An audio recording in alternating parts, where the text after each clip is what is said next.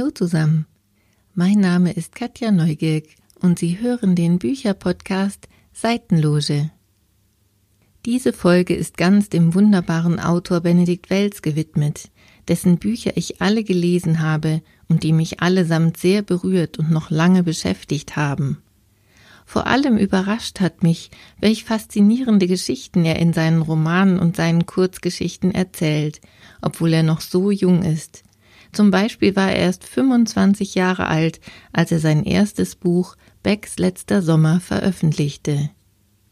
2020 hat er am letzten Abend vor dem ersten Corona-bedingten Lockdown im wunderschönen Regensburger Stadttheater aus seinem Roman Vom Ende der Einsamkeit gelesen. Musikalisch begleitet wurde die Veranstaltung von Jakob Brass, ein großartiger Musiker und guter Freund des Autors. An diesem Abend herrschte eine ganz besondere Stimmung nicht zuletzt, weil wohl allen Anwesenden bewusst war, dass es die letzte Veranstaltung für eine ganze Weile sein würde.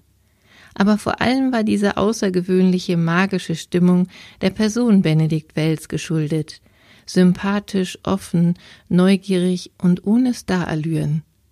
Wer mehr über ihn erfahren möchte, dem sei außer der Lektüre der Bücher seine Homepage empfohlen Neben Ankündigungen der nächsten Lesereisen und Konzerte finden Sie dort politische Statements, Playlists, Buchtipps, seine Gedanken zum aktuellen Zeitgeschehen oder auch zu seinem Lieblingsfußballverein. Alles ganz unprätentiös, offen und ehrlich und aus dem Bauch heraus. Ich freue mich jetzt schon auf sein nächstes Buch, auch wenn sein neuestes gerade erst erschienen ist.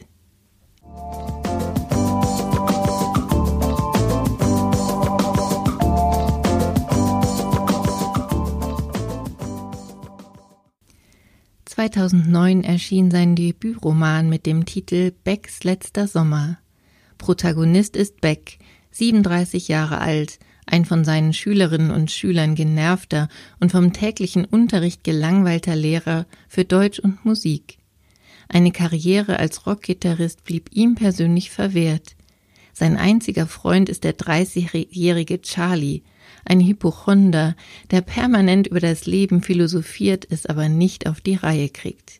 Und mit Lara, der zehn Jahre jüngeren Kellnerin vom Café gegenüber, versucht Beck anzubandeln. Eines Tages entdeckt er unter seinen Schülern ein musikalisches Genie. Rauli Kantas kommt aus Litauen, ist ein herausragendes Talent, aber auch ein Chaot und notorischer Lügner. Beck erwacht aus seiner Lethargie und wittert die Chance, als Raulis Manager doch nochmal am ganz großen Rad zu drehen und mit ihm die großen Bühnen der Welt zu erobern. Die Geschichte entwickelt sich zu einem wilden Roadmovie, als sich Beck, sein Freund Charlie und Rauli mit dem Auto auf eine Reise von München nach Istanbul begeben.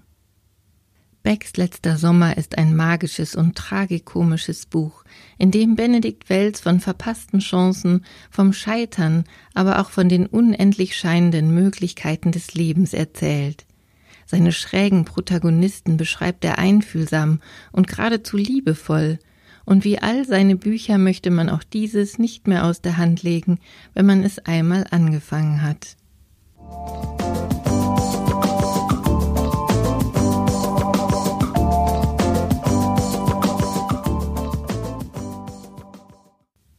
Den Roman Spinner schrieb Benedikt Wells im zarten Alter von 19 Jahren. 2016 wurde eine neue, überarbeitete Fassung herausgegeben. Er beschreibt eine ganz ungewöhnlich außergewöhnliche Woche im Leben des Jesper Lier. Jesper Lier ist Anfang 20, als er von München nach Berlin zieht. Er träumt von einer Karriere als Schriftsteller, aber die Wirklichkeit holt ihn schnell ein. Er lebt in einer dunklen Kellerwohnung und schreibt für eine Lokalzeitung, um seinen Unterhalt zu verdienen. Er ist Einzelgänger, hat wenig Selbstbewusstsein, bezeichnet sich sogar selbst als Spinner. Das Leben in der Großstadt strengt ihn an, war er doch an das gemütliche, beschauliche München gewöhnt. Schon bald beginnt er alles in Frage zu stellen, zweifelt an dem Roman, an dem er schon zwei Jahre lang gearbeitet hat, eine spannende Coming-of-Age-Geschichte mit autobiografischen Zügen. sehr authentisch und in der für Benedikt Wells typischen, wunderbar poetischen Sprache erzählt.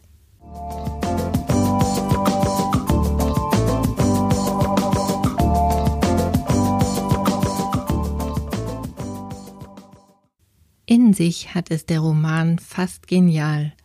Der Protagonist Francis ist 17 Jahre alt und lebt mit seiner depressiven Mutter in ärmlichen und trostlosen Verhältnissen in einem Trailerpark in den USA. Immer schon hatte er den Wunsch zu erfahren, wer sein Vater ist.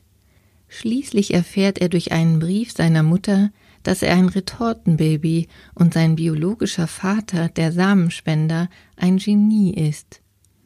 Gemeinsam mit seinem besten Freund und mit einem psychisch labilen Mädchen, in das er sich während der Besuche in der Klinik seiner Mutter verliebt hat, macht er sich auf, seinen Vater zu suchen. Es beginnt ein packender Roadtrip quer durch die USA, eine emotionale Achterbahnfahrt für den jungen Francis, der auf der Suche nach seinen Wurzeln, aber vor allem nach sich selbst ist.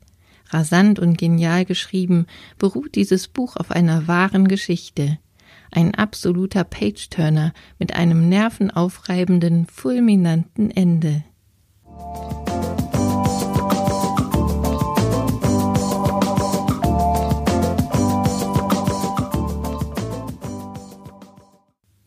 Um Liebe und Verlust geht es in dem Roman vom Ende der Einsamkeit. Der Ich-Erzähler ist Jules, der seine Geschichte und die seiner Geschwister Liz und Marty in einem gekonnten Wechsel aus Gegenwart und Rückblicken erzählt. Die Kinder wachsen behütet auf, verlieren jedoch ihre Eltern schon sehr früh bei einem Autounfall. Jules ist erst elf Jahre alt, als sie alle drei in ein Internat kommen, wo sie sich schnell aus den Augen verlieren. Jeder für sich schlägt einen anderen Weg ein, um mit dem Verlust der Eltern zurechtzukommen. Erst als junge Erwachsene finden sie wieder zueinander. Sie glauben, ihr Schicksal überwunden zu haben, aber die Vergangenheit holt sie wieder ein. Die zweite große Geschichte dieses Buches ist die von Jules und Alva. Jules begegnet Alva im Internat, schließt mit ihr eine innige Freundschaft, die die beiden während ihrer gemeinsamen Schulzeit unzertrennlich macht. Durch ein schwerwiegendes Missverständnis zerbricht ihre Freundschaft. Erst als er ihr Jahre später wieder begegnet, begreift er, was sie ihm wirklich bedeutet, und er versucht, die verlorene Zeit aufzuholen. Das Buch ist eine einzige große Liebesgeschichte. Es beschreibt die Liebe zwischen Eltern und Kindern, zwischen Geschwistern und zwischen Mann und Frau. Es handelt vom Überwinden von Verlust und Einsamkeit. Es hat mich sehr berührt und ich erinnere mich in vielen Situationen immer wieder an diesen Roman. Er gehört zu meinen absoluten Lieblingsbüchern.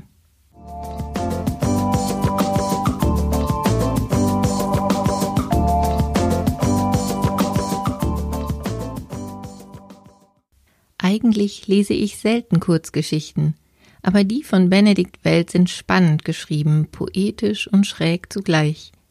Die Wahrheit über das Lügen ist der Titel einer Sammlung von zehn Kurzgeschichten. Auch bei diesem Buch habe ich mich gefragt, wie der Autor auf solche Geschichten kommen konnte. Die erste Geschichte mit dem Titel Die Wanderung beginnt eher verhalten. Ein erfolgreicher Geschäftsmann verbringt mit seiner Frau und seiner Tochter einen Nachmittag am Pool seines Ferienhäuschens in den Bergen. Dann bricht er zu einer kleinen Wanderung auf. Er verspricht zum abendlichen Grillen pünktlich zurück zu sein. Was so gemütlich und beschaulich beginnt, entwickelt sich zu einer spannenden Geschichte mit einem für mich völlig unerwarteten Ausgang.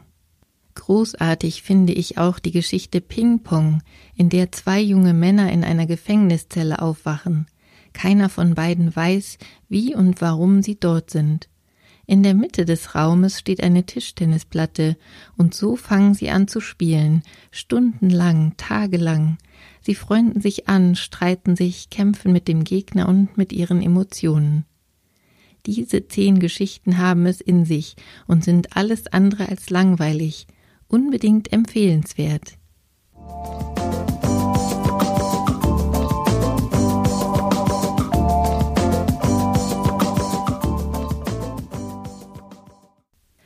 Auch Wells jüngst erschienener Roman mit dem Titel Heartland spielt in den USA, in einer Kleinstadt in Missouri, diesmal in den 80er Jahren.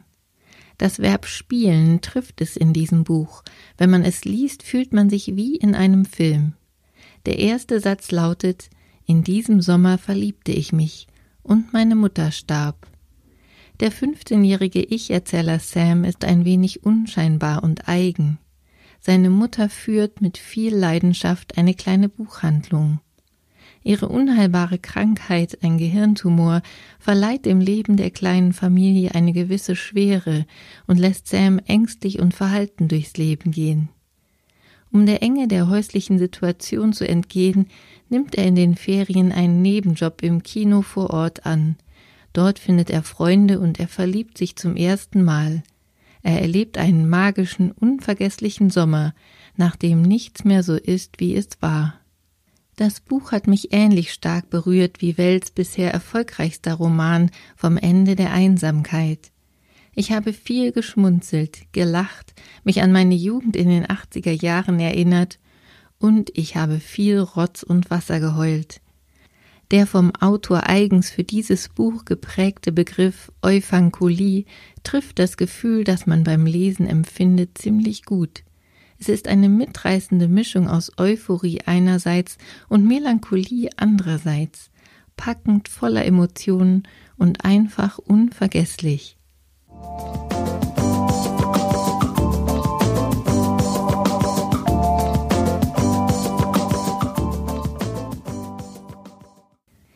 Sind noch einmal die Angaben zu allen Büchern von Benedikt Wells. Becks letzter Sommer.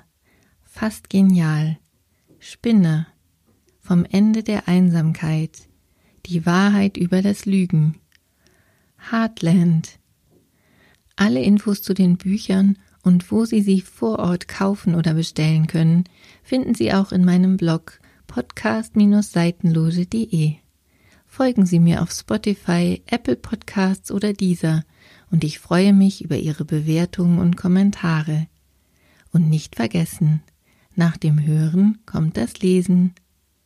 Mein Name ist Katja Neugierk und Sie hörten Folge Nummer 16 meines Bücherpodcasts Seitenloge.